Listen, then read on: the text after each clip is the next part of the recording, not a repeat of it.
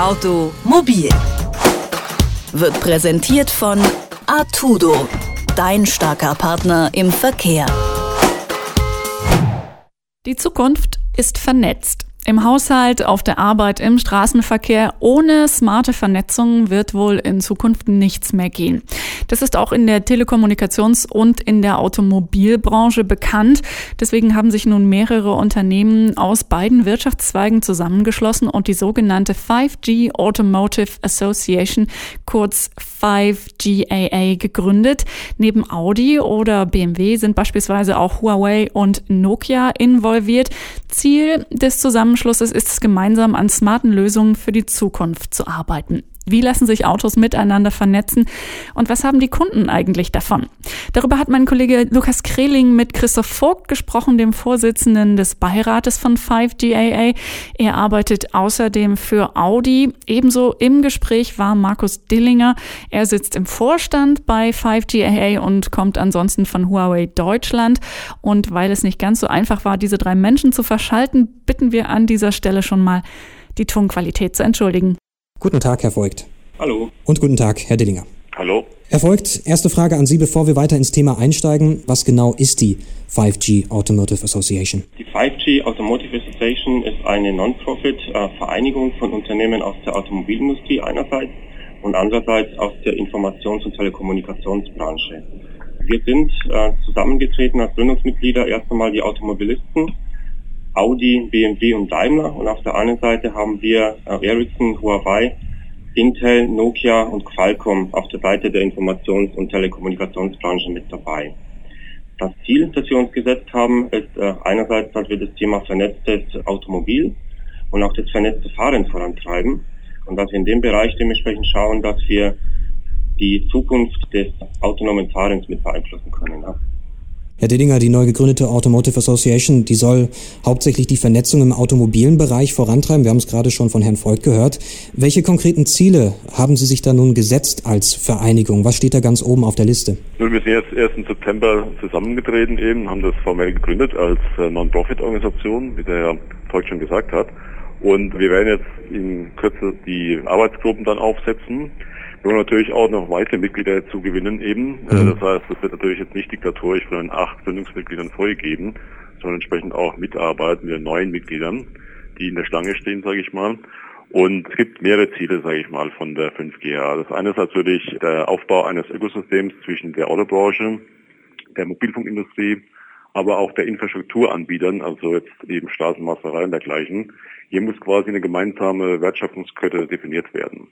Und konkret jetzt eben steht an, auch die 3GEP, also die Mobilfunkstandardisierung im äh, Hinblick auf 5G zu begleiten, zu koordinieren, wegweisend die Anforderungen einzusteuern eben, sodass wir dann Ende 2020 einen 5G-Standard haben, der auch genau diese Dienste, automatisiertes Fahren und dergleichen unterstützt.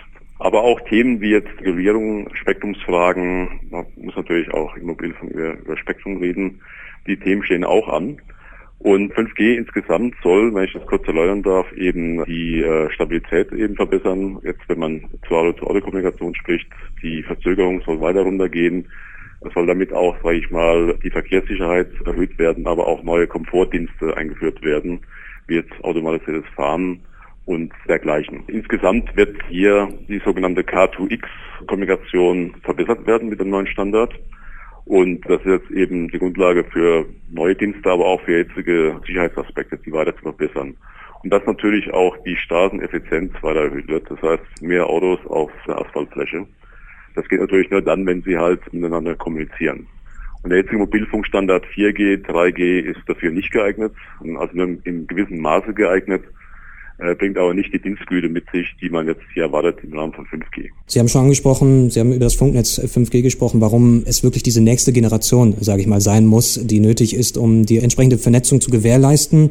Dementsprechend das Funknetz 5G, äh, man kann es schon am Namen der Association sehen, hat eine primäre Rolle. Nun ist 5G, 5G, je nachdem wie man es nennen will, der Nachfolger von LTE. Allerdings ist vielerorts in Deutschland noch nicht einmal das, also das LTE einwandfrei verfügbar. Wie genau sollen denn vernetzte Systeme Systeme und äh, die ganzen Innovationen, die Sie angesprochen haben, funktionieren, wenn das erforderliche Netz nur sehr lückenhaft ausgebaut ist? Das ist eine gute Frage. Also wir setzen natürlich auf die direkte Kommunikation zwischen jetzt Autos eben, um hier sich gegenseitig abzustimmen. Mhm. Das Netz äh, wird hier eine koordinierende Rolle einnehmen. Das ist eine Möglichkeit. Und im Endausbau, sagen wir Ende 2030 von 5G, äh, kann natürlich auch die Infrastruktur mehr übernehmen. Das heißt, jetzt am Anfang eben, Anfang 2020, wird das Netz quasi jetzt mehr eine Koordinationsrolle übernehmen. Das kann auch LTE sein in dem Fall, aber direkte Kommunikation ist das Ziel, Fahrzeug zu Fahrzeug oder Fahrzeug zu Fußgänger eben dann auch hier 5G sozusagen dann anzubieten. Wird unter Umständen hier auch noch die Politik in der Pflicht sein, um entsprechend ja, die Infrastruktur zu bieten? Vollkommen richtig. Also es muss Hand in Hand gehen mit den Gesetzgebern, Regulierern eben auch. Frequenzzuweisungen auch müssen dann geklärt werden. Das ist auch, sag ich mal, ein großer Lobbyismus, der ansteht, um hier genügend Spektrum zu bekommen. Im Sinne der Verkehrssicherheit, aber auch der neuen Komfortfahrfunktionen. Bei der 5GAA, Herr Vogt, ist ja eine beachtliche Zahl an Mitgliedern vertreten. Äh, weitere Unternehmen, Sie haben es bereits gesagt, sind gerne willkommen, die sich beteiligen können. Wie schwierig ist es da, alle Interessen in einem Projekt tatsächlich zu vereinbaren? Also uns war sehr wichtig von Anfang an, dass wir tatsächlich in der Lage sind, die Interessen aller Teilnehmer zu vereinbaren. Ja? Und äh, in dem Rahmen ähm, haben wir im Vorfeld uns sehr viel Zeit genommen, sorgen, dass einerseits äh, der Teilnehmerkreis sehr ausgewogen ist. Also wir haben ja dementsprechend aus dem Automotive-Bereich Teilnehmer mit dabei. Wir haben Teilnehmer aus dem Telekommunikationsbereich mit dabei. Wir würden uns auch sehr freuen, wenn äh, zum Beispiel Mobilnetzwerkprovider beitreten könnten, wo wir dann dementsprechend noch breiter werden. Mhm. Dementsprechend Rahmen haben wir dafür gesorgt in der Vergangenheit, dass wir die Association so aufsetzen, dass dann alle davon profitieren können. Mehrere Automobilhersteller und Mobilfunkanbieter haben sich zur 5G Automotive Association zusammengeschlossen.